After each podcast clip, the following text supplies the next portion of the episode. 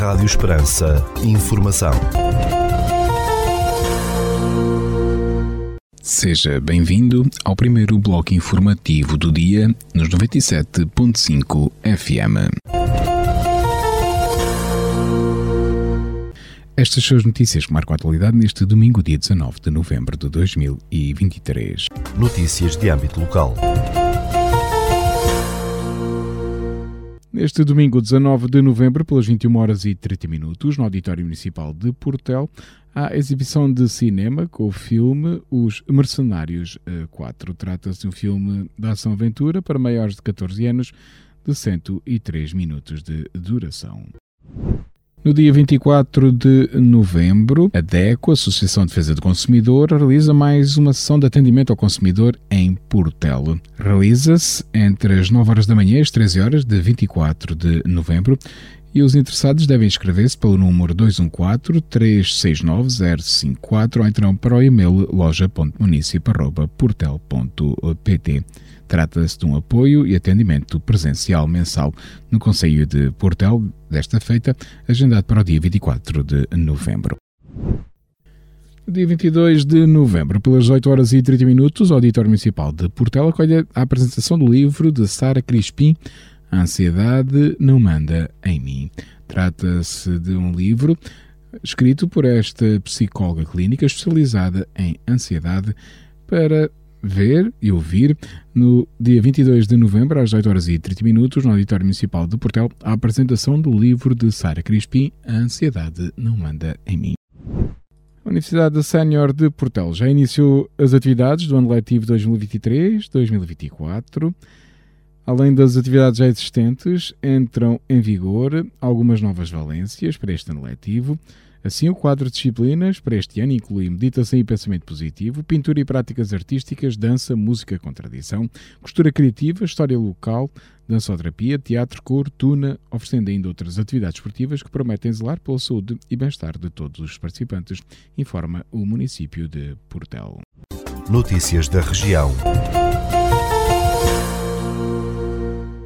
O Dia Internacional das Cidades Educadoras, que se demora a 30 de novembro, vai ser celebrado em Moura, com diversas atividades entre os dias 27 de novembro e 2 de dezembro. O programa vai incluir jogos pedagógicos com os alunos dos agrupamentos de escolas e das atividades de animação e apoio à família promovidas pelo município de Moura. No dia 30 de novembro decorre uma ação de plantação de oliveiras a divulgação de um vídeo sobre o projeto Moura Cidade Educadora, encerrando o programa a 2 de dezembro com um espetáculo de teatro sobre a igualdade de género a partir das 21 horas no Cineteatro Caridade. Jornais Transtaganos, imprensa do Alentejo, ao título da exposição que pode ser visitada no Passo dos Henriques, em Alcáçovas, no Conselho de Viena do Alentejo, até ao final do mês de dezembro. Segundo a Câmara de Viana do Alentejo, a iniciativa reúne a memória e o conhecimento através da mostra da sua relação com o território, com os homens e mulheres, jornalistas e editores que ao longo dos anos dedicaram sua vida ao jornalismo e ao seu papel no desenvolvimento local e regional.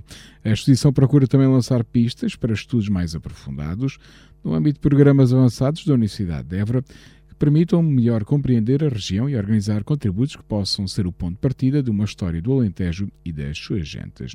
Nesta mostra estão incluídos os três mais antigos jornais transtaganos, registados nas bibliotecas públicas e municipais do Alentejo e que são o Correio Eborense de Évora, a Voz do Alentejo de Elvas e o Begense de Beja.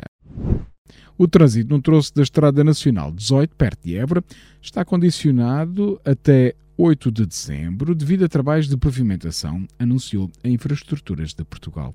Segundo a empresa, a empreitada decorre entre os quilómetros 267 e 281 da Estrada Nacional 18, nas áreas geográficas das Uniões de Freguesia de Malagueira e Horta das Figueiras e de São Mansos e São Vicente do Picheiro. A intervenção tem como objetivo melhorar o desempenho funcional e prolongar o tempo de vida útil do pavimento, indicou a IP, referindo que para a realização das obras será implementada circulação alternada com o apoio de semáforos. A exposição Centro Mutável está patente na Galeria Municipal de Monte Moro Novo no âmbito de um ciclo com o mesmo tema que decorre naquela cidade alentejana. Organizada pela Associação Cultural Oficinas do Convento e pela Vicarte, Vidro e Cerâmicas para Artes, da Faculdade de Belas Artes da Universidade de Lisboa, a mostra, com curadoria de João Rolaça e Margarida Alves, fica patente até ao final de novembro. Centro Mutável é um ciclo de workshops, conversas e exposição a partir da ideia de centro e da sua possibilidade de movimento, um centro que se descentra do seu núcleo atômico, geométrico, metafísico e existencial heterotópico geográfico-cultural, indicou a organização. A exposição reúne trabalhos desenvolvidos por pessoas que participaram em vários workshops. A GNR teve três homens, entre os 24 e os 36 anos, suspeitos de tráfico de droga no Conselho de Vendas Novas.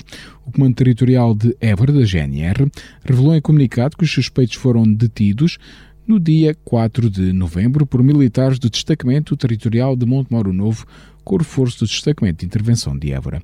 Segundo a GNR, no âmbito de uma operação especial de prevenção criminal, nas vias de acesso ao local onde corria o festival, com o objetivo de garantir a tranquilidade pública, a detecção de armas e estupefacientes, bem como a dissuasão de outras práticas criminais, foram detectadas várias pessoas na posse de droga.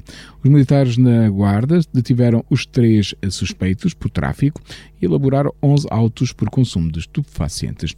No total foram apreendidas 42 doses de AX, 3 doses de liamba, 5 doses de cocaína, 17 gramas de cogumelos alucinogénios, 9 gramas de cannabis, 0,39 gramas de ecstasy e um comprimido dessa mesma substância.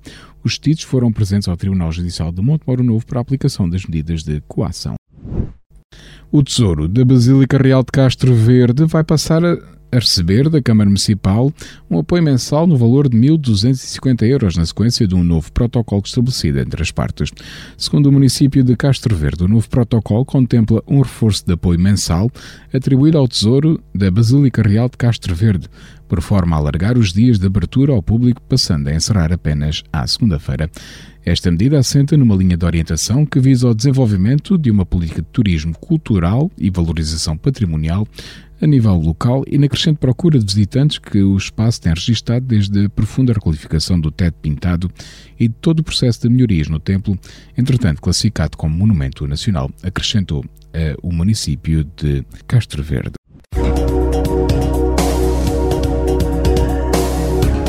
Segundo o Instituto Português do Mar e da Atmosfera, para este domingo, dia 19 de novembro, no Conselho de Portel, temos céu limpo com 23 graus de temperatura máxima, 11 mínima e o vento sopra fraco de nordeste. Já para a capital de distrito, na cidade de Évora, para este domingo, 19 de novembro, temos céu limpo com 22 graus de temperatura máxima, 11 mínima e o vento sopra fraco de este.